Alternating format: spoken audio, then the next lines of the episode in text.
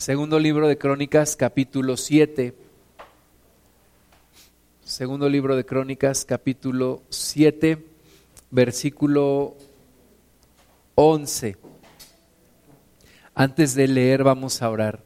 Padre, también ponemos en tus manos este tiempo.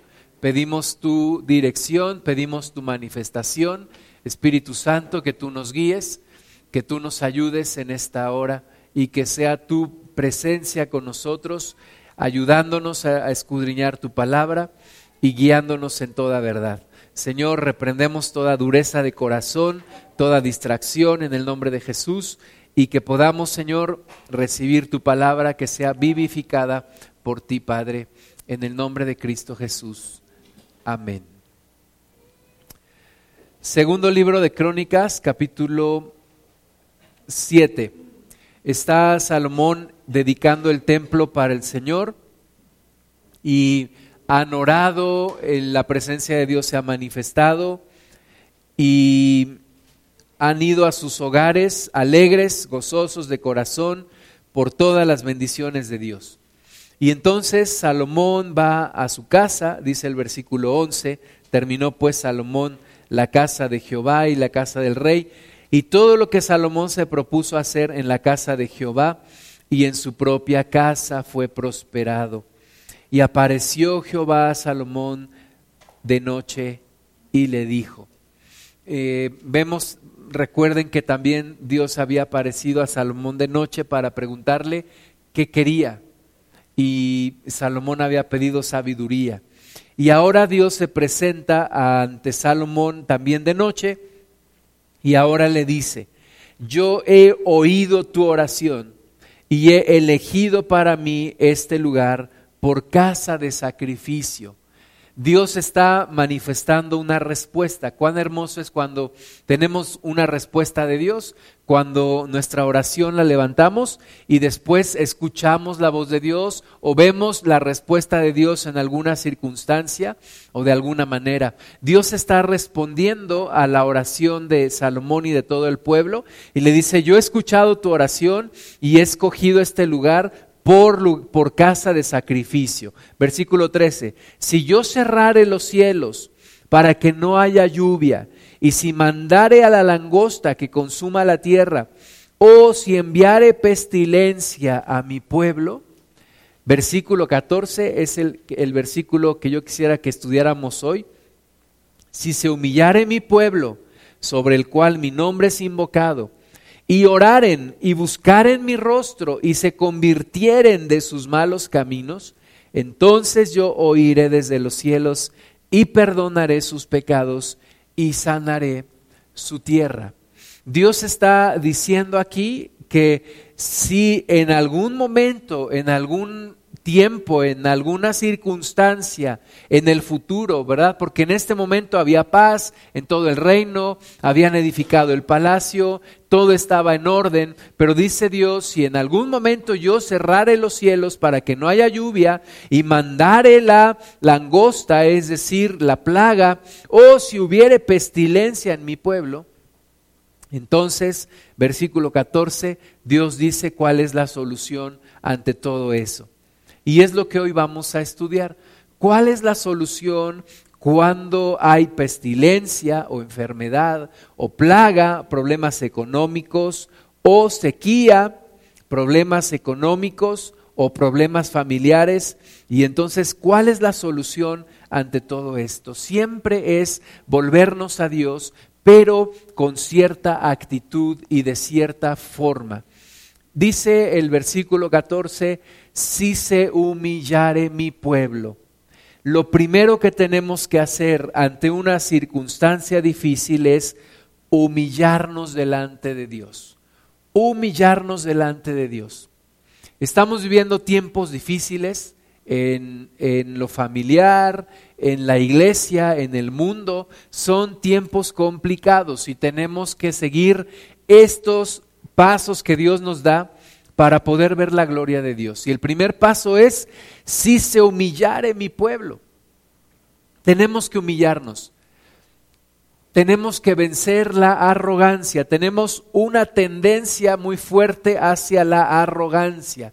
Cuando yo empecé a congregarme, yo escuchaba estas palabras que nos decían, humíllate delante de Dios. Y yo decía, ¿cómo que me humille delante de Dios? ¿Por qué Dios me quiere humillar? Yo sabía que humillarse era algo así como muy feo para una persona, ¿no? Cuando te dicen, te voy a humillar, es como, oye, me vas a, me vas a causar un problema, me vas a, pues prácticamente para mí humillar era pues que me vieran en el suelo, ¿no? Y cuando alguien te dice, te voy a humillar, es como, no quiero eso, ¿no? Lo peor que me puede pasar es que me humillen, que me, que me hagan quedar en ridículo, que me afecten mi arrogancia. Pero Dios dice que lo primero es humillarse. Dice, si se humillare mi pueblo, mi pueblo no el mundo. El mundo sabemos que no se va a humillar delante de Dios. Para el mundo la humildad no existe. Para el mundo la humildad no es un valor, sino al contrario es una debilidad. Para nosotros es una virtud, la humildad es una virtud, pero para el mundo es una debilidad y no lo va a hacer. Entonces Dios dice, si mi pueblo se humillare, no te vas a humillar delante del mundo, te vas a humillar delante de Dios. Tenemos que vencer la arrogancia. Tenemos que vencer la autosuficiencia, el decir, yo puedo sin Dios, yo lo puedo hacer sin Dios, el alejarnos de Dios, porque muchas veces queremos la felicidad, pero sin Dios. Ahora estaba leyendo que hay una, una sesión de, de, yoga en donde te hacen seguir unas cabras en un, en un, en un terreno y te cobran 45 dólares. Yo digo, yo, yo te cobro 10 si quieres, y aquí en el cerro. ¿Por qué? Porque la gente busca la paz siempre y cuando no tenga que buscar a Dios. Buscan la paz siempre y cuando Dios no esté. Por eso Dios dice, si se humillare mi pueblo, el mundo no se va a humillar, nosotros somos los que nos tenemos que humillar. ¿Delante de quién? Delante de Dios. Nos tenemos que humillar. Proverbios 16, 18. Vamos a hacer aquí una, una pausa y vamos a Proverbios 16, 18. Es importante, hermanas y hermanos, que traigan su Biblia para que no se me duerman y al menos busquen las citas y las lean y las subrayen y puedan pueda quedarse esta palabra en tu corazón. Proverbios 16, 18 dice, antes del quebrantamiento es la soberbia y antes de la caída la altivez de espíritu. Entonces, si lo leemos e, en, en otro sentido, podríamos decir que cuando hay soberbia, entonces viene el quebrantamiento.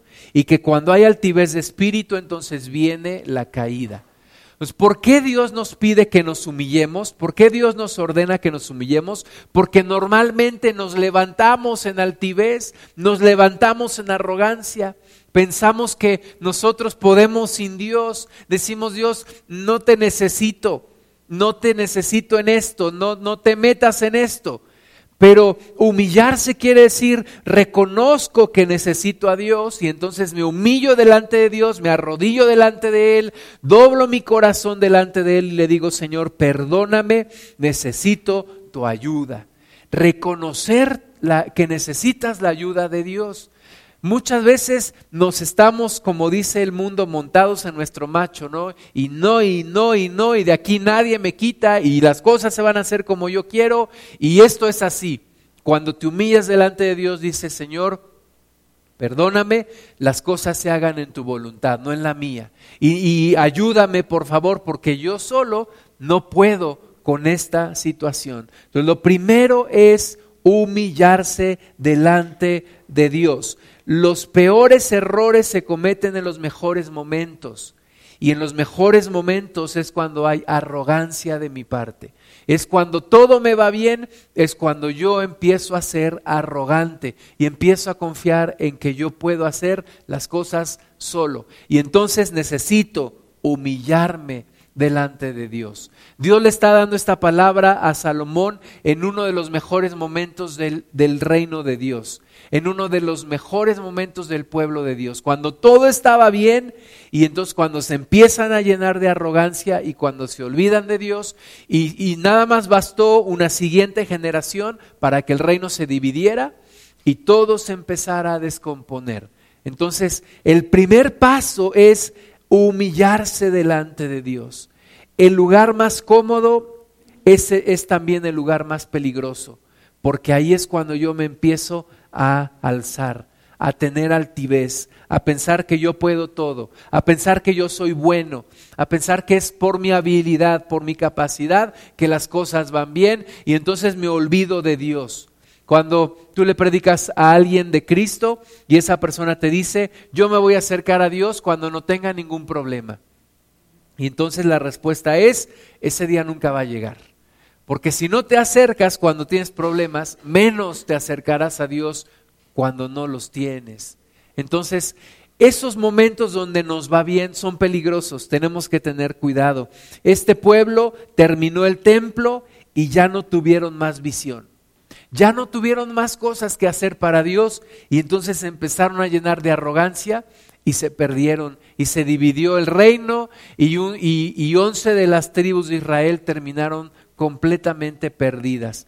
Entonces, si se humillare mi pueblo, no le tengas miedo a humillarte ante Dios. Vamos a regresar al segundo libro de Crónicas 7, versículo 14. Si se humillare mi pueblo, tenemos que humillarnos delante de Dios ante un problema. Lo primero es humillarte delante de Dios. Señor, ¿qué he hecho mal delante de ti? Perdóname. Es mi arrogancia, es mi altivez. Ayúdame, Señor. No se hagan las cosas en mi voluntad, sino en tu voluntad. Entonces, si se, si se humillare mi pueblo, sobre el cual mi nombre es invocado Dice Dios, si se humillare mi pueblo sobre el cual mi nombre es invocado. De nuevo, no va a ser el mundo el que tiene la solución. No es el mundo, hermanas y hermanos, los que tienen la solución ante los problemas que tenemos hoy en día. México este año enfrenta principalmente dos situaciones que pueden o resultar bien o resultar mal. Si resultan bien, le irá bien al país, si, resulta, si resultan mal, le irá mal a la nación. Y esas dos situaciones, una es, tenemos elecciones este año.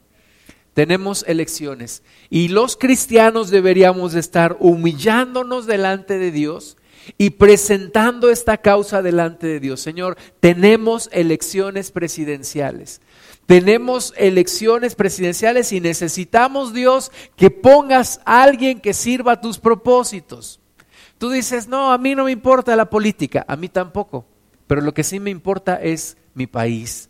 Y yo tengo que orar que quede la persona indicada. Ahora, yo no les voy a decir quién es la persona indicada, prefiero que eso lo decida Dios que Dios diga quién es el que debe quedar y que Dios a nosotros nos muestre cómo orar Pidámosle a Dios que Él tome esta decisión. Necesitamos orar. Es un privilegio para la iglesia y es una responsabilidad. Si tú y yo no oramos, nadie va a orar a Dios.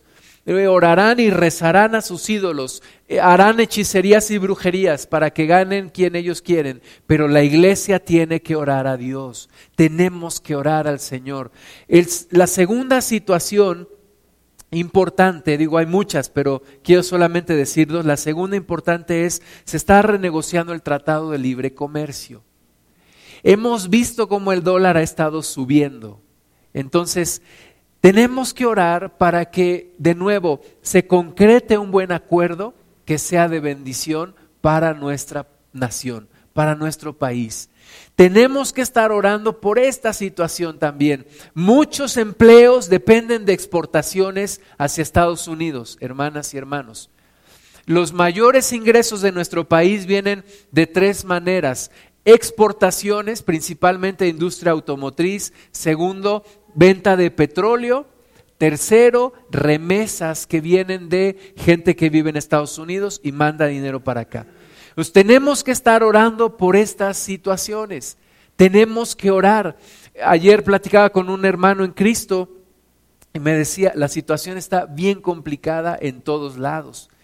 No hay trabajo, o hay trabajo mal pagado, no hay negocios, mucha gente se está, se está esperando a ver qué pasa y por lo tanto están reteniendo sus negocios, su dinero y no hay inversión. Entonces, el pueblo de Dios tiene que orar. Es un privilegio y una responsabilidad porque tú y yo somos sacerdotes de Dios. No hay otros sacerdotes fuera de la iglesia. Fuera de la iglesia cristiana no hay sacerdotes para Dios. Entonces tú y yo tenemos que estar orando. Si se humillare mi pueblo sobre el cual mi nombre es invocado. Vamos a hacer otra vez un espacio aquí. Vamos a Joel capítulo 2. Joel capítulo 2.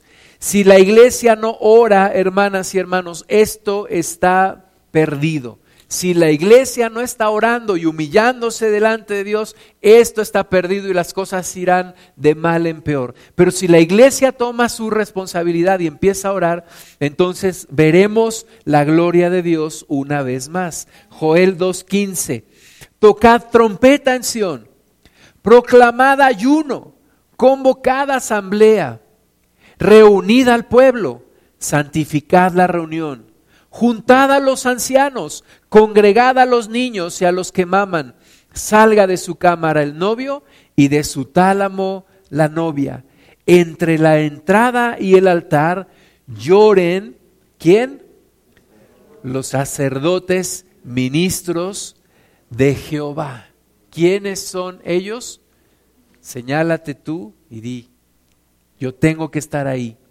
Yo tengo que estar ahí orando dice, llorando delante de Dios y digan, perdona, oh Jehová, a tu pueblo y no entregues al oprobio tu heredad para que las naciones enseñoreen de ella.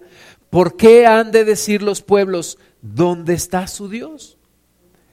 Entonces tenemos que estar orando, hermanas y hermanos, tenemos que orar al Señor. Señor, no te olvides de esta nación, ten misericordia de México, Padre, no juzgues esta nación. Ten misericordia, no nos entregues a lo propio de las naciones, no dejes que el diablo se enseñoree de esta nación. ¿Quiénes son los que lo pueden hacer? Nada más la iglesia de Cristo. Perdónenme, pero ningún político, que no sea cristiano, ninguna persona, ningún empresario que no sea cristiano, ningún trabajador que no sea cristiano, ningún ministro que no conozca a Cristo, lo va a hacer. No lo pueden hacer. No lo quieren hacer y no lo pueden hacer porque no lo saben hacer. ¿Quiénes son los que tenemos que hacerlo? La iglesia. La iglesia tiene que estar orando por todo esto. La iglesia tiene que estarse humillando delante de Dios, pidiéndole perdón por todo lo que está pasando en esta nación. Pasan tantas y tantas y tantas cosas. Ayer estábamos mi esposa y yo, llevamos a mi papá al médico, al hospital, y de repente llega una, una ambulancia y llega una muchacha bien, bien preocupada y y entonces del otro lado metieron a, otra muchacha, se había cortado su pierna, había estado limpiando unas, en una tienda ahí en el centro, se cayó, rompió una vitrina y, se cortó su, pierna. Y esta muchacha venía súper nerviosa, y entonces mi esposa le, le, llamó, oró por ella, estuvo ahí auxiliándole, pero platicando con mi hermana me dice, es que en ese lugar llegan, llegan gente herida, gente que la balacearon, gente que la golpearon, tantas cosas, hermanas y hermanos, que pasan. Y a veces somos ajenos a todo eso, porque gracias a Dios no nos pasa a nosotros o a alguien cercano, pero eso no quiere decir que no esté pasando. Pasan tantas cosas en esta nación que necesitamos orar, necesitamos humillarnos delante de Dios, necesitamos ir delante del trono de Dios. Solamente la iglesia tiene ese privilegio de presentarse delante del trono de Dios. Nadie más lo puede hacer. Tú y yo tenemos que hacerlo, tenemos que ir delante del Señor, humillarnos delante de Él y orar y pedir perdón y humillarnos delante de Él y pedir perdón también por nuestra frialdad ante las cosas. Levítico 6, 8. Tienes una carga bien, bien importante, hermana y hermano. Tú y yo tenemos una misión bien importante. Es más importante que, que la misión de un presidente, porque en tus manos está que esa gente no cometa errores. En nuestras manos está que esos gobernantes tan poderosos, entre comillas, no hagan cosas incorrectas delante de Dios. ¿Para qué? Para que esta nación, para que esta tierra no sufra las consecuencias. Nosotros somos los que tenemos que hacerlo. Nosotros somos los que debemos de orar. Tenemos una responsabilidad grande, una responsabilidad importante. Levítico 8, perdón, Levítico 6 del 8 al 13. Dice aquí, habló aún Jehová a Moisés diciendo, habla a Aarón y a sus hijos y diles, esta es la ley del holocausto. El holocausto estará sobre el fuego encendido, sobre el altar, toda la noche hasta la mañana. El fuego del altar arderá en él y el sacerdote se, pondrá su vestidura de lino y vestirá calzoncillos de lino sobre su cuerpo. Y cuando el fuego hubiere consumido el holocausto, apartará él las cenizas de sobre el altar y las pondrá junto al altar. Después se quitará sus vestiduras y se pondrá otras ropas y sacará las cenizas fuera del campamento a un lugar limpio y el fuego encendido sobre el altar no se apagará, sino que el sacerdote pondrá en él leña cada mañana y acomodará el holocausto sobre él y quemará sobre él las grosuras de los sacrificios de paz. El fuego arderá continuamente en el altar, no se apagará. No se debe de apagar el fuego. ¿Cuál es ese fuego? Nuestras oraciones, hermanas y hermanos. Debe de haber oraciones las 24 horas del día. Y mientras nosotros aquí, tú dices, bueno, pero pues yo tengo que dormir un rato, ¿no? Aunque sea así. Bueno, mientras nosotros aquí estamos durmiendo, nuestros hermanos en China están orando. Y mientras nuestros hermanos en Corea están durmiendo porque allá es de noche, nosotros aquí le estamos orando. Y mientras nuestros hermanos en la India están durmiendo, nosotros estamos orando. Y al revés. Y todo el mundo tiene que estar orando, toda la iglesia. Por eso Dios ahora prácticamente en todas partes del mundo hay iglesia. Porque el fuego no se debe de apagar. Ahora, ya no tenemos que ofrecer el holocausto, porque el holocausto ya está ofrecido, el holocausto es de Jesús. Preguntaban el otro día, ¿por qué ya no hay sacrificios allá de los judíos? ¿Por qué ya no hay más sacrificio que ofrecer? Se ofreció por Cristo. Y en el año 70 después de Cristo terminaron los sacrificios allá en Jerusalén. ¿Por qué? Porque Jesús ya se ofreció. Entonces el holocausto ya está. ¿Qué hace falta? El fuego el fuego, las oraciones de los santos, las oraciones, la humillación delante de Dios, el pedirle al Señor, perdona, oh Dios, a tu pueblo, perdona este mundo que hace tanta cosa, Señor, y extiende tu mano, no de juicio, sino de gracia, para que muchos todavía se conviertan a ti. ¿Quién tiene que hacer esto? Esto lo tenía que hacer un sacerdote, no lo podía hacer una persona del pueblo. ¿Quién lo tiene que hacer? Tú y yo. Tú y yo tenemos que asegurarnos que hay altar sobre, perdón, que hay fuego sobre el altar. Fuego sobre el altar. Y en tu casa y en mi casa no deben de faltar las oraciones. Y no, puedes, no podemos estar distraídos en, nuestras, en nuestros pasatiempos y en nuestras cosas, sino tenemos que estar orando en todo tiempo. Orando en todo tiempo. Y perdónenme, no soy fanático porque conozco a Dios. Y fanático es aquel que no conoce a Dios. Y yo sí lo conozco. Y yo sí quiero estar en continua oración. De andar pensando barbaridad y media, necesito mejor estar en oración todo el tiempo el Espíritu Santo no puede estar fuera de ti ni un segundo. Yo te pregunto, ¿qué pasaría si la misericordia de Dios se retirara de ti por un instante? Nos pasaría como a Job, ¿verdad? se acabaría nuestra familia, eh, nuestros bienes se acabarían, el diablo haría y desharía con nosotros. Entonces la, la misericordia de Dios no se puede retirar ni un segundo de nuestra vida, ni un instante, porque el diablo anda como león rugiente buscando a quien devorar. Y en el momento en el que Dios nos retirara su misericordia, el diablo entraría a destruir. Entonces necesitamos fuego ardiendo, fuego todo el tiempo, la presencia de Dios y la búsqueda de Dios todo el tiempo. Segundo libro de Crónicas 7:14. Entonces dice, si se humillare mi pueblo sobre el cual mi nombre es invocado. Invoquemos el nombre de Dios, hermanas y hermanos. Invoquemos continuamente el nombre de Dios. Estemos orando al Señor, invocando su presencia. El, mundo lo toma de a juego, ¿verdad? Y la gente dice, ay Dios mío, te lo juro por Dios, ay Dios santo, pero no saben ni lo que están diciendo. Tú y yo sí tenemos que orar y pedir la presencia de Dios y decir, Señor, yo invoco tu nombre en esta hora.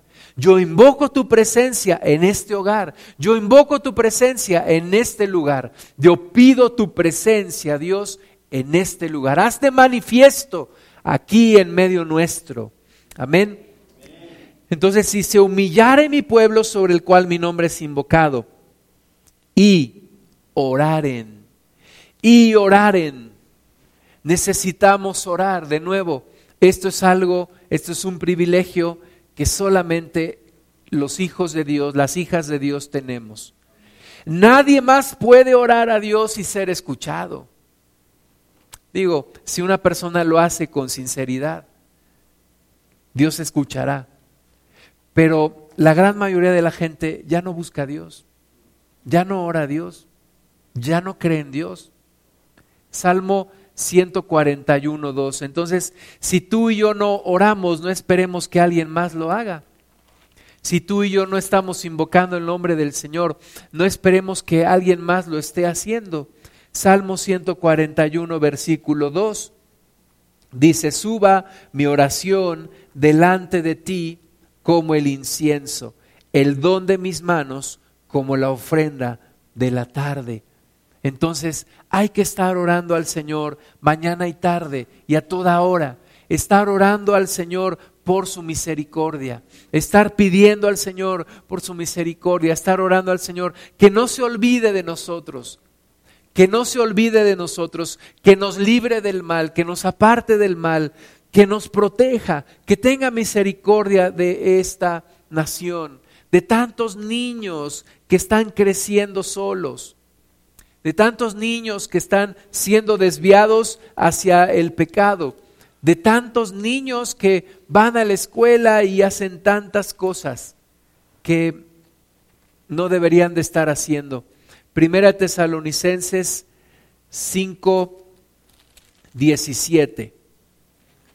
Primera de Tesalonicenses 5:17. Es un versículo muy corto, pero muy poderoso, que dice, orad sin cesar. Orad sin cesar. Yo tengo que estar orando mientras voy caminando, mientras estoy haciendo algo, cuando estoy concentrado en algo, pedirle al Señor su bendición y su dirección orad sin cesar. La iglesia tiene que estar orando. Entonces, si se humillare mi pueblo sobre el cual mi nombre es invocado y oraren, tenemos que estar orando. Primera de Timoteo 2, del 1 al 8. Tenemos que orar al Señor, busquemos su rostro. Es un gran privilegio y es una gran responsabilidad Dice, exhorto ante todo a que se hagan rogativas, oraciones, peticiones y acciones de gracias por todos los hombres, por todos los hombres. Tenemos que estar orando al Señor. Y tú ves, ves un autobús ahí y, dices, Señor, por favor ten misericordia de esa gente, porque a veces se suben a saltar en los camiones. Y tú vas en la carretera, Señor, guárdanos de todo mal y bendice a la gente que está aquí a mi alrededor. No es fanatismo y, no, y no quisiera que pensaras, ay, entonces eh, ya todo va a ser orar. Pues sí, pero no, no, estoy haciéndolo de una manera así como religiosa y como dice la gente, ay Santa María Purísima. No, es una oración con raciocinio, con fe, con mi mente, con mi corazón, teniendo conciencia de todo. Yo cuando voy a trabajar normalmente paso por una primaria y apenas me di cuenta que la rodeo, la rodeo para ir a mi trabajo. Entonces, ¿sabes qué me di cuenta? Dios quiere que yo ore por esa primaria. Dios quiere que yo ore por esos niños que están ahí, por esos no me conocen y yo no los conozco y a lo mejor ni llegaré a conocerlos, ni es importante que me conozcan a mí, pero yo tengo que orar por ellos. Yo tengo que orar por ellos, yo tengo que orar por esas maestras, por esos maestros, no los conozco, no sé quiénes son, pero tengo que estar orando. Tú no sabes las oraciones de quién hicieron que tú estés aquí en este día. Tú no sabes las oraciones de quién hacen que, que a ti no te haya pasado algo grave. Tú no sabes las oraciones de quién hacen que cuando tú estuviste enfermo tú te hayas levantado. Y de la misma manera, tú y yo tenemos que estar orando por los demás. Se nos viene un periodo vacacional ahora en Semana Santa, tenemos que estar orando que no haya accidentes en las carreteras. ¿Por qué, hermanas y hermanos? Porque si no lo hacemos nosotros, nadie más lo va a hacer. Nadie más lo va a hacer, lo tenemos que hacer nosotros. Dice Pablo que se levanten oraciones por todos los hombres la voluntad de Dios sería que no haya ningún hombre en la tierra que no sea alcanzado por la oración de algún sacerdote de Dios. Que no haya alguien en este planeta que no sea alcanzado por la oración de uno de nosotros. Que todos los, los hombres sean alcanzados en oración para que luego sean alcanzados por la salvación de Dios. Y luego dice el versículo 2, por los reyes y por todos los que están en eminencia para que vivamos quieta y reposadamente en toda piedad y honestidad. Yo no sé de política ni me interesa gastar mi tiempo en esas cosas, pero lo que sí tengo que hacer es orar para que podamos vivir quieta y reposadamente, para que el Evangelio se pueda seguir predicando con libertad en esta nación para que podamos vivir una paz social que, bueno, ya hemos perdido por tanta violencia que hay, pero que no siga empeorando. ¿Quiénes tenemos que hacerlo? Nosotros. Nosotros en nuestras oraciones, todos los días, y juntarnos a orar por esto. Dice, porque esto es bueno y agradable delante de Dios nuestro Salvador, el cual quiere que todos los hombres sean salvos y vengan al conocimiento de la verdad. ¿Cómo va a llegar la verdad a los hombres? A través de la oración. Primero es a través de la oración. Primero a través de la oración. Se habla de un hombre, de un evangelista del de, siglo pasado, que siempre que iba a un lugar a hacer una campaña de evangelismo, mandaba a uno de sus colaboradores. Este colaborador rentaba una habitación de hotel y se encerraba días enteros a orar días enteros a orar, orar por esa ciudad. Y entonces eso era lo que permitía que entrara el mensaje de salvación y muchos fueran salvos. Necesitamos orar. Versículo 5, porque hay un solo Dios y un solo mediador entre Dios y los hombres, Jesucristo, hombre, el cual se dio a sí mismo en rescate por todos, de lo cual se dio testimonio a su debido tiempo. Para esto yo fui constituido predicador y apóstol. Digo verdad en Cristo, no miento, y maestro de los gentiles en fe y verdad. Quiero pues que los hombres oren en todo lugar levantando manos sin ira ni contienda. Amén. Tenemos que orar en todo lugar, levantar nuestras manos, orar al Señor, pedirle al Señor, cambia esta tierra, establece tu reino sobre esta nación, establece tu reino en esta ciudad.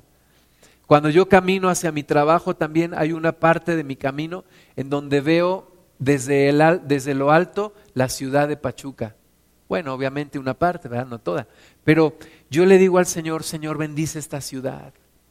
Bendice esta ciudad, Señor. Que no empeore la situación de esta ciudad. Pon ángeles alrededor. Señor, que tu iglesia esté orando que tu iglesia esté orando. Ten misericordia de esta ciudad. Hay gente que no sabe distinguir su izquierda de su derecha, eh, hablando espiritualmente. Señor, ten misericordia de esta ciudad. Tenemos que estar orando, hermanas y hermanos, en todo tiempo, en todo lugar, donde Dios te ha puesto, allí te ha puesto para que tú ores, para que tú levantes manos santas, para que podamos interceder por esta nación, por este mundo. Cuando tú escuchas o ves una noticia del mundo, es para que ores también. No es para que simplemente digas, ay, cómo se están empeorando las cosas. No, es para que ores también, para que te levantes en oración por este mundo. Regresamos al segundo libro de Crónicas 7:14. Entonces, si se humillare mi pueblo, sobre el cual mi nombre es invocado, y oraren, y buscar en mi rostro, buscar el rostro de Dios, amadas y amados, buscar el rostro de Dios. Muchas veces no buscamos el rostro de Dios. Le decía a un joven, busca, busca a Dios. Y se me queda viendo, pues no dicen que Dios está en todos lados, ¿para qué lo voy a buscar? Si está en todos lados está en todos lados, pero muchas veces lo ignoramos, no lo atendemos y hacemos como, como que si no está. Entonces hay que buscar el rostro de Dios. Fíjate, en la Catedral de Lübeck, en Alemania, está escrito lo siguiente, me llamas Señor y no me obedeces, me llamas luz y no me ves, me llamas camino y no me sigues, me llamas vida y no me deseas, me llamas sabio y no me escuchas. Me llamas amor y no me amas. Me llamas rico y no me pides. Me llamas bueno y no confías en mí. Y si te condenas, no me culpes. muchas veces ahí está Dios, pero lo ignoramos, no lo buscamos, no lo atendemos, no lo tomamos en cuenta, no le pedimos que se manifieste a nuestras vidas. Y entonces al final las cosas saldrán mal si no tomamos en cuenta a Dios. Salmo 67, 1. Salmo 67, 1.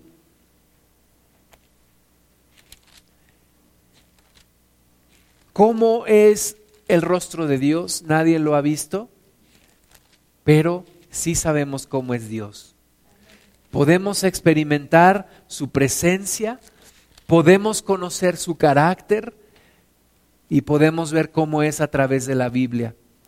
Pero nos, nos invita la Biblia a buscar su rostro.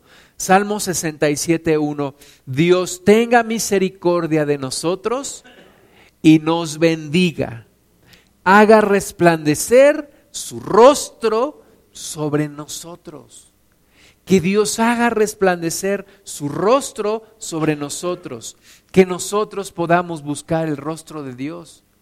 Necesitamos buscar el rostro de Dios, necesitamos tomar en cuenta a Dios en todo momento. Necesitamos buscar que el rostro del Señor se ilumine sobre esta nación, que esta nación conozca a Dios, no un ídolo, no una religión, que conozca verdaderamente a nuestro Señor Jesús. Regresamos al segundo libro de Crónicas, capítulo, capítulo 7. Y, ya vimos si mi, pueblo sobre el, el, cual mi nombre es invocado, si se humillara mi pueblo sobre el cual mi nombre es invocado, y oraren y buscaren mi rostro. ¿Cuál es tu primer pensamiento cuando despiertas en las mañanas? ¿Es Dios? debería hacerlo. Buscar en mi rostro. Antes de salir a la calle, busca el rostro de Dios. Y luego dice, y se convirtieren de sus malos caminos y se convirtieren de sus malos caminos. Un día alguien le preguntó al hermano Wenmayers, hermano, ¿está bien danzar en la, en la congregación? Y dijo, está excelente danzar a Dios en la congregación, pero toda alabanza y toda danza debe de ir respaldada de una vida de santidad. Tiene que ser respaldada con una vida de santidad. Mis oraciones tienen que ser respaldadas con una vida de santidad y de conversión. Mis alabanzas a Dios tienen que ser respaldadas con una vida de santidad y de conversión al Señor. Dios dice y le dice a su pueblo, de nuevo, es a su pueblo al que le está hablando, le está diciendo, si se convirtieren de sus malos caminos.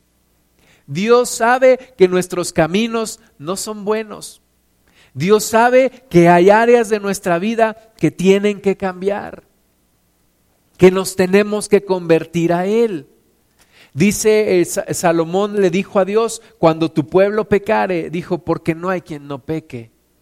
Todos nos equivocamos muchas veces y tenemos que convertirnos de nuestros malos caminos a los caminos de Dios. Primera de Juan capítulo 2, versículo 28. Dice, y ahora, hijitos, permaneced en Él. Primera de Juan 2.28, permaneced en Él, permanezcamos en el Señor, hermanas y hermanos. Necesitamos permanecer en el Señor. ¿Qué quiere decir? Que nuestros caminos permanezcan en los caminos de Dios. Que nuestros caminos sean convertidos a los caminos de Dios. Ahora, hijitos, permaneced en Él. No se trata nada más de un día hacer una confesión de fe, otro día bautizarme y ya me olvido de Dios. No, dice, permanezcan en Él para que cuando se manifieste tengamos confianza, para que en su venida no nos alejemos de Él avergonzados. Si sabéis que Él es justo, sabed también que todo el que hace justicia es nacido de Él. Entonces mis caminos están siendo examinados por Dios todos los días. Yo necesito convertirme de mis malos caminos. Necesito exponerle a Dios mis caminos y pedirle perdón y enderezar mis caminos para que mis caminos sean buenos delante de mi Señor. Primera de Juan 2, 6, aquí mismo en este libro, dice, el que dice que permanece en él, debe andar como Él anduvo. Yo tengo que andar como Cristo, como Cristo anduvo. Yo tengo que ser como mi Señor. Yo tengo que enderezar mis caminos para ser como mi Cristo. Eh, la Biblia dice que tenemos que mostrar frutos dignos de arrepentimiento. ¿Verdad? Si yo ando en mis caminos de maldad, en el pecado, en los en las divagaciones de mi mente, no estoy caminando en el Señor y mis oraciones no tienen peso. Yo necesito respaldar mis oraciones con una vida de santidad. Jeremías 7, del 1 al 7. El problema, hermanas y hermanos, no es cuando vemos a un mundo cada vez más degenerado. El problema es cuando vemos una iglesia caminando en malos caminos. Ahí sí es cuando ya no hay remedio. La iglesia tiene que mejorar sus caminos. Jeremías 7:1. Palabra de Jehová que vino a Jeremías diciendo, ponte a la puerta de la casa de Jehová. Fíjate, le dice a, Jeremías, ponte a la puerta del templo y proclama ahí esta palabra y di, oíd palabra de Jehová, todo Judá, los que entráis por estas puertas para adorar a Jehová. De nuevo, ¿a quién es esta palabra? A la iglesia, a los que entran para adorar a Dios, a los que van a la casa de Jehová. Y les dice, así ha dicho Jehová de los ejércitos, Dios de Israel, mejorad vuestros caminos y vuestras obras. Mejorad vuestros caminos y vuestras obras y os haré morar en este lugar. Tenemos que mejorar, hermanas y hermanos, nuestros caminos. Tenemos que mostrar la verdadera rectitud, la verdadera integridad, la verdadera honestidad, la verdadera santidad. Tenemos que mostrarlo. La iglesia lo tiene que mostrar. Mejoren sus caminos, dice Dios. Nos está hablando a nosotros. No nos quiere juzgar Dios, pero quiere que examinemos nuestros caminos para que no seamos juzgados. Mejora tus caminos y tus obras y, y te haré morar en este lugar. No fiéis en palabras de mentira diciendo, templo de Jehová, templo de Jehová, templo de Jehová es este. No digamos, ay, pues soy parte de la iglesia, soy salvo ya. No digamos, yo ya la hice, yo ya no tengo de qué preocuparme. No, dice la palabra, mejora tus caminos, revisa tus caminos. Versículo 5, pero si mejoraréis cumplidamente vuestros caminos y vuestras obras, si con verdad hiciereis justicia entre el hombre y su prójimo, y no oprimiereis al extranjero, al huérfano y a la viuda, ni en este lugar derramareis la sangre inocente, ni anduviereis en pos de dioses ajenos para mal vuestro, os haré morar en este lugar, en la tierra que di a vuestros padres para siempre. ¿Te das cuenta que las promesas de Dios son condicionales? Si tú mejoras tus caminos, es esto. Si tú te humillas delante de Dios, y tú oras, mejoras tus caminos, entonces es esto. Hay condiciones. ¿Por qué? Porque tú y yo tenemos que adoptar los caminos de Dios y no Dios tiene que aguantar nuestros caminos. Necesitamos voltear al Señor, y mejorar nuestros caminos. Cuidado cuando la iglesia se ha vuelto como el mundo. Cuidado cuando tenemos el mismo estilo de vida que el mundo. Cuidado cuando perseguimos las mismas cosas que el mundo persigue. Cuidado porque entonces hemos dejado de ser parte de la iglesia.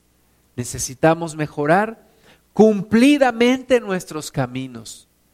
Revisa, hermana y hermano, tus caminos revisemos nuestros caminos y veamos en dónde necesitamos cambiar. Regresemos al segundo libro de Crónicas 7, 14. La condición es esta. Si se humillare mi pueblo, sobre el cual mi nombre es invocado, y oraren, y buscaren mi rostro, y se, y se convirtieren de sus malos caminos, entonces entonces, solo hasta entonces, mis amados hermanos, las cosas van a cambiar. Mientras tanto, las cosas no cambiarán. La solución está en nuestras manos. La solución está en manos de la iglesia. Si se humillare mi pueblo, sobre el cual mi nombre es invocado, y oraren y buscaren mi rostro y se convirtieren de sus malos caminos, entonces, entonces, entonces yo oiré desde los cielos. Entonces yo oiré desde los cielos. Y es nuestro anhelo que Dios escuche desde los cielos, que Dios oiga nuestra oración, que Dios responda a nuestra oración. Dios dice, si tú haces todo esto, entonces yo oiré desde los cielos y no será para juicio Dice, y perdonaré sus pecados. Perdonaré sus pecados. Dios quiere perdonar nuestros pecados. Pero ¿cómo puede perdonar nuestros pecados si no le pedimos perdón? Tenemos que humillarnos delante de Dios. Entonces yo oiré desde los cielos y perdonaré sus pecados. Hermanas y hermanos, será que muchas de las de los problemas que vivimos hoy son por pecados que hemos hecho por cosas que hemos dejado de hacer o por cosas que hemos hecho, la iglesia? ¿Será que muchas de las situaciones que vive nuestro país actualmente son por cosas que la iglesia ha hecho o ha dejado de hacer? Y Dios dice, yo oiré desde los cielos y perdonaré sus pecados y sanaré su tierra. Hay un estudio que me gusta mucho, se llama Poseer la Tierra, y hay un, y hay un estudio dentro de ese curso que se llama ocultismo la maldición de la tierra. El ocultismo maldice la tierra. La gente que invoca, que adora a Satanás y sus huestes, la gente que adora ídolos, trae una maldición a la tierra. Desde los tiempos de Adán, cuando Adán abrió la puerta al pecado, la Biblia dice que la creación fue maldita. Y la tierra fue maldita y Dios le dijo a Abraham ahora, ahora, perdón, a Adán, Dios le dijo, la tierra te producirá espinos y abrojos, por cuanto por el pecado la tierra es maldita. ¿Y qué debemos de hacer nosotros? Si se humillare mi pueblo, sobre el cual mi nombre es invocado, y oraren y buscaren mi rostro, y se convirtieren de sus malos caminos, entonces yo iré desde los cielos y perdonaré sus pecados y sanaré su tierra. Viene Dios a traer sanidad a la tierra. Hay lugares en donde la gente no puede sembrar nada porque dicen esa tierra está mala. Esa tierra es mala, no produce, no da, tiene o mucha sal o, está muy erosionada o es pura piedra, no produce. Y Dios dice, si tú haces todo esto, yo voy a sanar tu tierra. Hay veces que uno dice, ¿por qué me pasan tantas cosas? ¿Por qué me pasa y apenas salgo de una y entro a otra? Y dice el Señor, si tú haces todo esto, voy a sanar tu tierra. Voy a sanar tu tierra. Voy a cambiar tu vida. Voy a sanar tu vida. Y a veces decimos, ¿por qué en México nos pasan tantas cosas y, y no salimos de una crisis cuando entramos a otra y problema tras problema? Y Dios promete sanar esta tierra si nosotros nos humillamos delante de Él, invocamos su nombre, oramos, nos convertimos de nuestros malos caminos. Vamos a ponernos de pie, hermanas y hermanos. Porque dice el versículo 15, ahora estarán abiertos mis ojos y atentos mis oídos a la oración en este lugar, porque ahora he elegido y santificado esta casa para que esté en ella mi nombre para siempre, y mis ojos y mi corazón estarán ahí para siempre. Ponte de pie, por favor. Vamos a orar. Dios dice, estoy atento a sus oraciones, pero el problema es que no oran. Estoy atento a, sus vidas, pero el problema es que me ignoran. Dios dice, quiero sanar su tierra, pero no me lo piden. Y no se humillan y no buscan mi rostro. Entonces, hermanas y hermanos, ¿qué esperamos para orar al Señor? ¿Qué esperamos para pedirle que Él nos ayude? Yo te voy a invitar, si tú lo sientes, que te humilles delante de Dios, que te humilles delante de Él, que cierres tus ojos y, y que te olvides de quién está a tu lado y que te humilles delante del Señor. No solamente con tu cuerpo, sino con tu alma, con tu corazón. Señor, venimos delante de ti humillados humillados, Señor, reconociendo que no podemos solos, reconociendo, Padre, que hemos sido altivos de corazón, que hemos sido o hemos pretendido ser autosuficientes. Señor, hay una arrogancia que viene a nuestra vida cuando las cosas no salen bien. Hay una arrogancia, Señor, que nos hace olvidarnos de ti. Pero en esta hora nos humillamos delante de ti, Padre.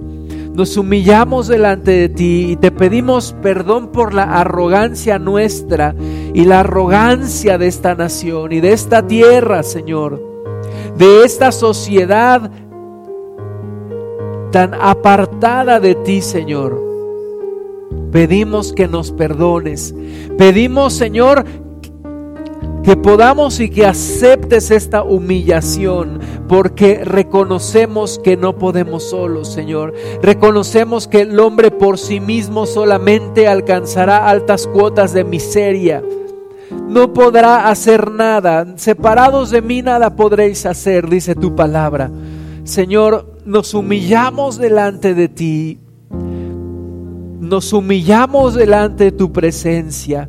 Padre, cuántos problemas nos han aquejado, cuántas situaciones han llegado a nuestras vidas, Señor. Cuántos cuántos frentes hemos tenido que combatir, cuántos fuegos hemos tenido que apagar. Pero no nos hemos humillado delante de ti, Señor. Y la dureza de corazón que permanece, oh Dios amado, en nosotros.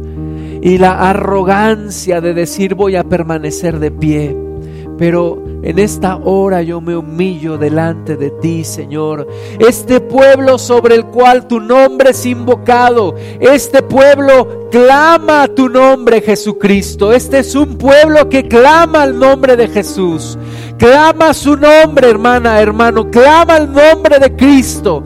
Clama su nombre. Señor, clamamos a tu nombre.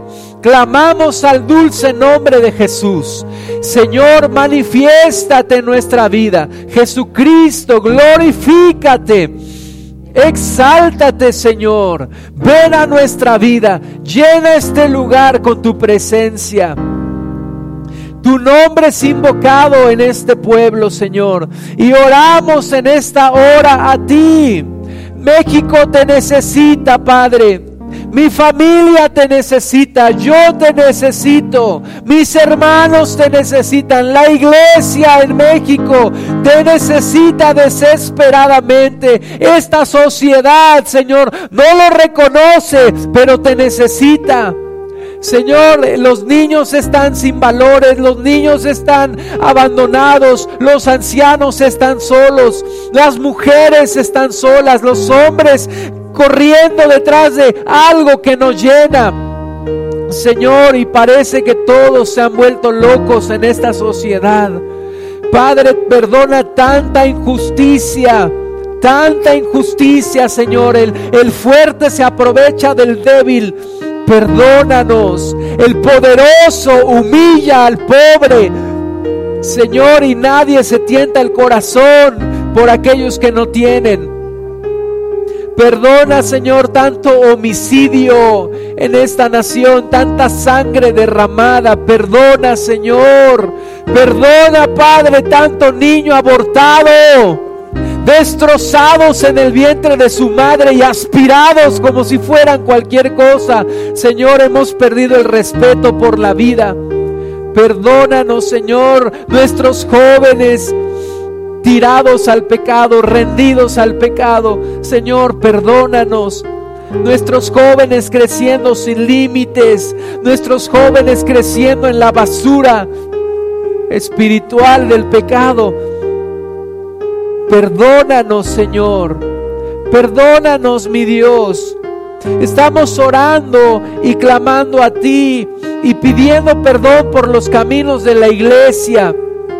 Señor, nos estás llamando a mejorar cumplidamente nuestros caminos, no a prometer un cambio, no a desear un cambio, a cambiar cumplidamente, a mejorar cumplidamente nuestros caminos, Señor. Perdona a tu pueblo, perdona a tu iglesia. Padre, perdona a tu iglesia. Perdónanos, Señor. Perdona a tu iglesia fría. Perdona a tu iglesia que busca su propia comodidad. Perdona a tu iglesia interesada. Perdona a tu iglesia fría. Perdónanos, Señor, que nos hemos dejado contaminar por el mundo. Perdónanos que hemos adoptado el mismo estilo de vida que el mundo. Mejora nuestros caminos, Señor. Ayúdanos a mejorar nuestros caminos. Padre, hay cosas que yo no veo pero que están mal delante de ti. Ayúdame, abre mis ojos, pon colirio en mis ojos, Señor, para que yo vea claramente tu voluntad. Oh Dios, ayúdanos, ayúdanos, mi Señor, no a actuar hipócritamente delante de ti.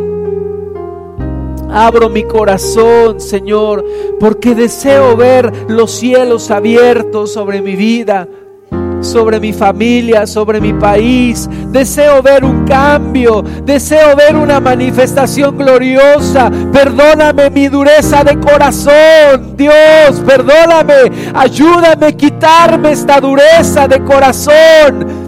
Perdóname, ayúdame a quitarme esta apatía esta anestesia espiritual que no me deja sentir tu presencia, Dios. Ayúdame, ayúdame, Señor. No tengo vergüenza de clamar a tu nombre y de pedirte que me ayudes. Ayuda a tu iglesia, Dios, en estos tiempos finales. No seamos el oprobio de las naciones. No se enseñoree de nosotros el enemigo. Ayúdanos, Señor, no muevan la cabeza delante de nosotros diciendo, a estos no los ayuda Dios. Padre, sálvanos. Sálvanos, Dios. Sálvanos, Señor. Transfórmanos, Padre. Transfórmame, sácame de mi comodidad, Señor. Ayúdame a servirte. Yo quiero ver los cielos abiertos, Señor. Yo quiero que tú nos escuches desde los cielos. Tu Espíritu está aquí en la tierra. Tu Espíritu Santo está aquí en la tierra. Señor, perdónanos, lo hemos ignorado tantas veces. Hoy te pedimos, Espíritu Santo, llénanos. Quita esta frialdad espiritual. Quita esta frialdad espiritual, Señor. Y perdona nuestros pecados. Perdona mis pecados, Señor. Arranca la lujuria, la lascivia. Quita el odio y el rencor, Señor. Quita, oh Padre, la codicia, la envidia Arranca de nosotros, Señor amado, la búsqueda de las cosas de este mundo. El egoísmo, Dios, quítalo. Yo quiero vivir como mi Cristo. Yo quiero vivir como mi Maestro. Yo quiero ser lleno por el mismo Espíritu que estaba en mi Señor. Yo quiero tu presencia, Dios. Sin tu presencia todo se acaba. Sin tu presencia nada tiene sentido, Señor. Yo clamo por tu presencia en, mí, en tu iglesia, Señor. No nos abandones. No nos abandones, Señor. Nosotros te hemos abandonado. No nos abandones tú a nosotros, mi Dios. Vuélvete a nosotros. Vuélvete a nosotros, Padre Santo. Ten misericordia, Señor. Somos ovejas de tu prado. No nos sabemos defender del adversario si tú no estás. No sabemos determinar nuestro camino si tú no nos guías, Señor. No nos podemos ni alimentar por nosotros mismos. Señor. Rababa shara titi siri titi rababa. Hoshiri titi rababa sababa. Oh rasababa shara titi sibibi. Llénanos Espíritu Santo. Llénanos de ti, Señor. Sana mi tierra. Sana mi tierra, Señor. Sana mi corazón sana mi mente, sana mi vida, Dios, sana mi matrimonio, sana mi familia, Dios amado, sana mis familiares, Padre. Sana la tierra de mis hermanas y hermanos. Sana esta ciudad, oh Dios. Líbranos de la maldición de la tierra. Líbranos, Señor, de la maldición que el diablo ha traído sobre esta nación. Sana mi país, sana mi tierra, Señor. que no seamos indolentes, indiferentes ante lo que está pasando, ante tanta sangre derramada, ante tanta tragedia, ante tanto desorden, Señor. Dios sana nuestra tierra. Ya te cansaste de clamar, hermana, hermano. Ya te cansaste de pedirle a Dios. Pídele. Clama a mí, yo te responderé, dice su palabra. Clámale, clámale. Ora al Señor, pídele. Padre Santo, amado Dios, solo tú puedes traer salvación. Solo tú puedes transformar esta tierra y sanarla. Sáname. Sáname, Señor. Voy a gritar como Bartimeo. Hijo de David, ten misericordia de mí. Sana mi tierra, Señor. Sana mi país. Sana esta ciudad. Sana mis hermanas y hermanos. Sana a la gente que está a mi alrededor, Señor. Espíritu Santo, ven y enciende el fuego que tiene que estar ardiendo de mañana y en las tardes y en las noches y en todo tiempo. Enciende el fuego, Dios. Enciende el fuego, Señor. Oh, sarraba bashara. Oh, shirititi raba basababa. Muéstrate, Señor, a nuestras vidas. Muéstrate a nuestras vidas. Sácanos de nuestra rutina, Señor. Sácanos de, nuestro caminar bajo. Sácanos de nuestros sueños caídos. Ayúdanos, Jesús. Ayúdanos, mi Señor. Oh, Sana nuestra tierra. Sana mi tierra, Jesús. Sana mi tierra. Abre mis ojos, Dios Abre mis oídos a tu voz. Circuncida mi corazón. Quita el prepucio de mi carne, Dios. Oh, rasaba bashara titi rababa. Despiértate tú que duermes y te alumbrará Cristo.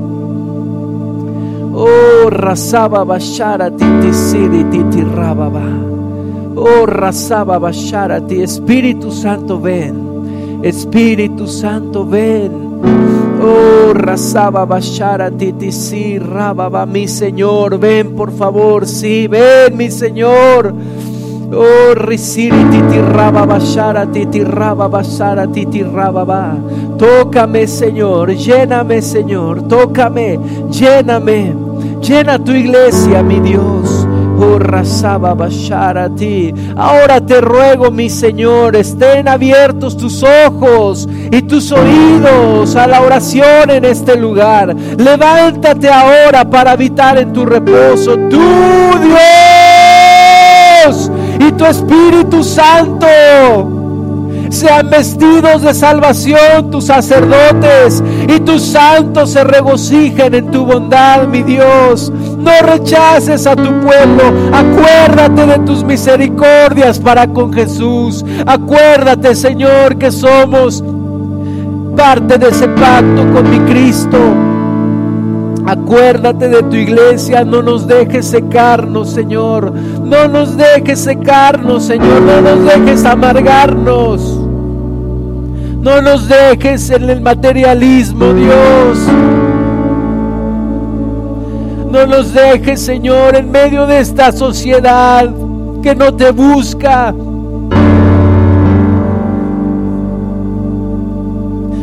No nos dejes, Dios amado. Acuérdate de nosotros. Acuérdate de nosotros, mi Señor, aunque nosotros no nos hemos acordado de ti. Vuélveme el gozo de mi salvación, Señor. Vuélveme el primer amor.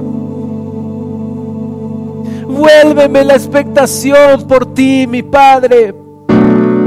Vuélveme las esperanzas que yo he perdido, Señor. Y líbrame del cinismo. y de la incredulidad. Levántate ahora, oh Dios, habitar en el lugar de tu reposo, que es la iglesia. Tú no habitas en templos levantados por manos de hombres. Tú te levantaste una iglesia comprada a precio de sangre.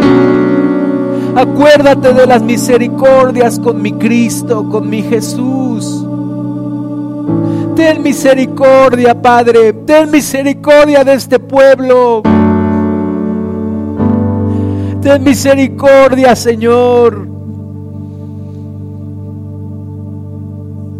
No nos olvides, Dios. No nos olvides, Señor. Espíritu Santo intercede con gemidos indecibles delante del Padre. Oh, Rashaba Basara Titi Oh, recibi Bishara Titi Señor, en medio de estos últimos tiempos necesitamos ver tu gloria. Ver tu gloria, Señor, más y más y más y más. En estos últimos tiempos donde la maldad se multiplica, Señor, necesitamos ver tu gloria. Enciéndenos con el fuego de tu Espíritu Santo. No una iglesia apática, no una iglesia desinteresada de tus negocios, no una iglesia afanada por las cosas del mundo. No, Dios. Llénanos de tu presencia, Espíritu Santo. Nuestra siguiente generación no se aparte de ti, no confundan, Señor, tus cosas con las cosas del mundo. No confundan lo santo con lo profano. No confundan lo santo tuyo con lo del Baal, con lo del mundo. No dejes a la siguiente generación, Señor no dejes a la siguiente generación. Dame años de vida. Dame años de vida, Señor, para anunciar a la posteridad tus obras, para enseñar lo que tú me has dado a mí, Dios, para enseñarlo a otros. Padre, no dejes que la siguiente generación se aparte de ti, oh Padre, no los dejes, Señor. No se acabe tu obra en este mundo. Ten misericordia, Dios.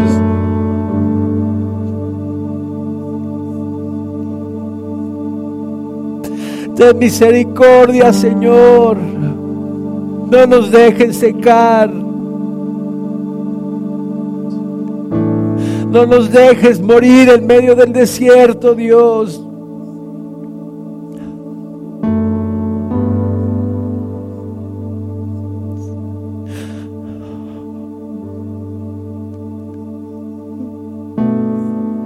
Tú eres grande en misericordia, Señor, y lento para la ira. No seas indiferente a nosotros, Señor. No seas indiferente a nosotros, Padre. Como nosotros lo hemos sido contigo, Señor. Cada uno corre a su propia casa. Y tu casa está desierta, Dios. Ten misericordia, Padre. Perdóname, perdóname, Señor. No te vayas, Espíritu Santo. No te vayas, Señor. Enciende un fuego que nunca se apague. Enciende un fuego que nunca se apague, Señor. Cristo viene pronto. ¿Y quién podrá estar de pie delante de Él? ¿Y quién podrá resistir su venida, Señor? Prepáranos, prepáranos, Espíritu Santo. Prepáranos, Espíritu de Dios.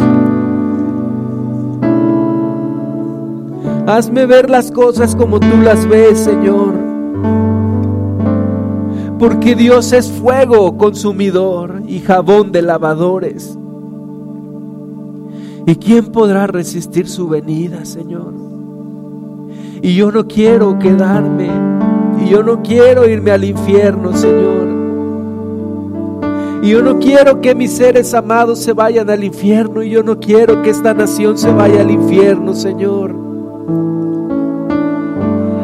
Ten misericordia, Dios, despiértanos. Despiértanos, Jesús. No me avergüence del Evangelio porque es poder de Dios para los que creen, para salvación. No me avergüence del Evangelio. Señor, rompe los cielos y ven. Rompe los cielos y ven, Señor. y sea una búsqueda intensa, intensa, constante, continua. Enséñame a ser sacerdote, Dios, para ministrar en tu presencia y para hablarle al mundo de ti. Ten misericordia de esta ciudad de Pachuca. Ten misericordia de la ciudad de México. Ten misericordia de la ciudad de Poza Rica, Señor, donde hay tanta violencia. Muestra tu poder, oh Dios. Muestra tu gloria. Ten misericordia del estado de Michoacán, Señor, de Tamaulipas, de San Luis Potosí. Ten misericordia de la sierra de Hidalgo, Señor. Ten misericordia de los más pobres que hoy no tienen para comer, de los que están arriesgando su vida, Señor, para ir a Estados Unidos, de los centroamericanos que pasan por aquí, Padre, de las viudas, Señor, de las madres solteras, de los niños que llegan sin desayunar a su escuela, de los niños que están en la calle mendigando un peso, de las mujeres que están prostituyendo su cuerpo, Señor. Ten misericordia, Dios. Ayúdanos a no ser insensibles. Tú eres defensor de huérfanos y de viudas. Dios, yo te pido que tú escojas nuestro siguiente presidente. Que tú lo escojas, Dios. Que tú lo escojas, Señor y que tú lo pongas, Padre. Y que siga habiendo libertad en esta nación para predicar tu palabra, para reunirnos libremente, Señor. Porque el tiempo no ha llegado, porque hay muchos que todavía no son salvos. Señor, que podamos reunirnos libremente, alabar tu nombre y aún se abran los espacios de comunicación, espacios públicos para adorarte, Señor. No a nosotros, sino a tu nombre da la gloria. No a nosotros, sino a tu nombre da la gloria, mi Señor.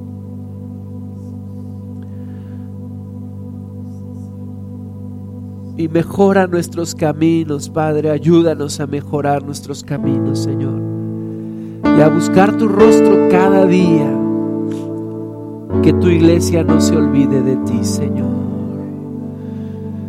Oh, Rashaba Basara Titi Shiri Titi Raba Basiri Titi Shibibi.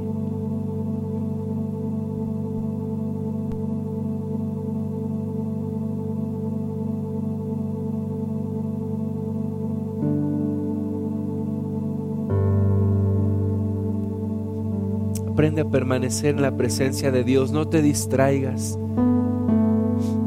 No te distraigas. Clama a Él, búscale, busca su rostro. Ten misericordia, Dios. Oh. No nos arranques de tu presencia, Dios. No nos arranques de tu presencia. Renuévame, Señor. Renuévame, Señor. Oh, sarraba basharati tiskati tirribi bishibibi. Oh, rababa saba basharati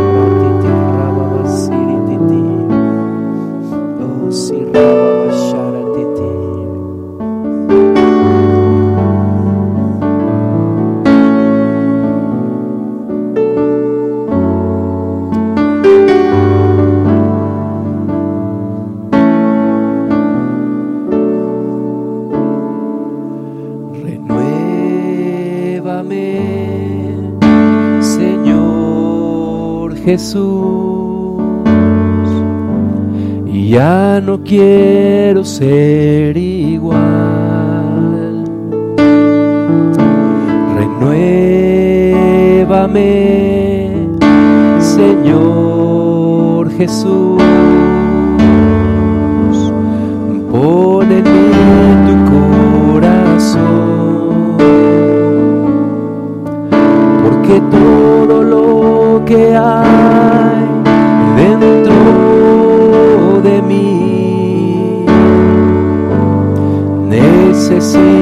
Necesita ser cambiado, Señor, porque todo lo que hay dentro de mi corazón necesita más de ti a decirle al Espíritu Santo que venga.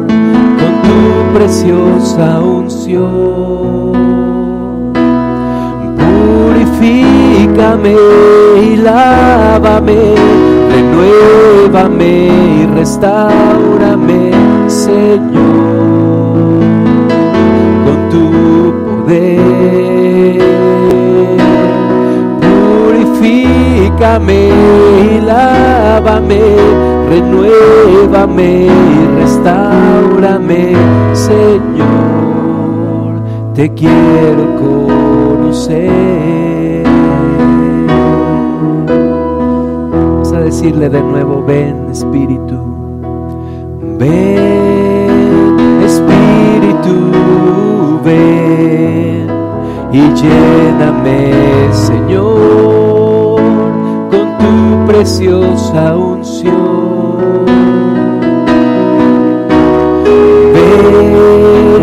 Espíritu, ven y lléname Señor preciosa unción. Purifícame y lávame, renuévame y restaurame, Señor, con tu poder. Purifícame y lávame, renuévame restaurame, Señor. Señor. Purifícame y lávame, renuévame restaurame, Señor,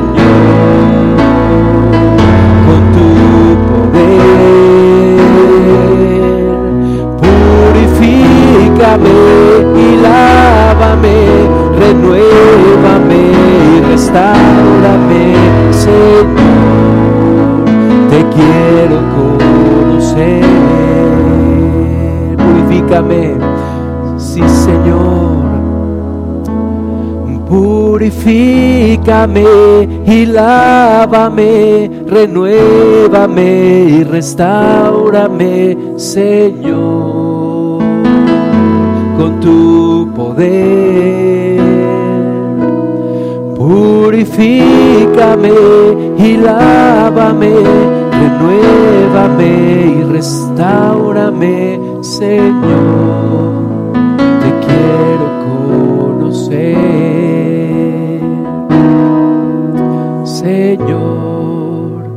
Te quiero conocer. Señor, te quiero conocer. Vamos a tomar la Santa Cena.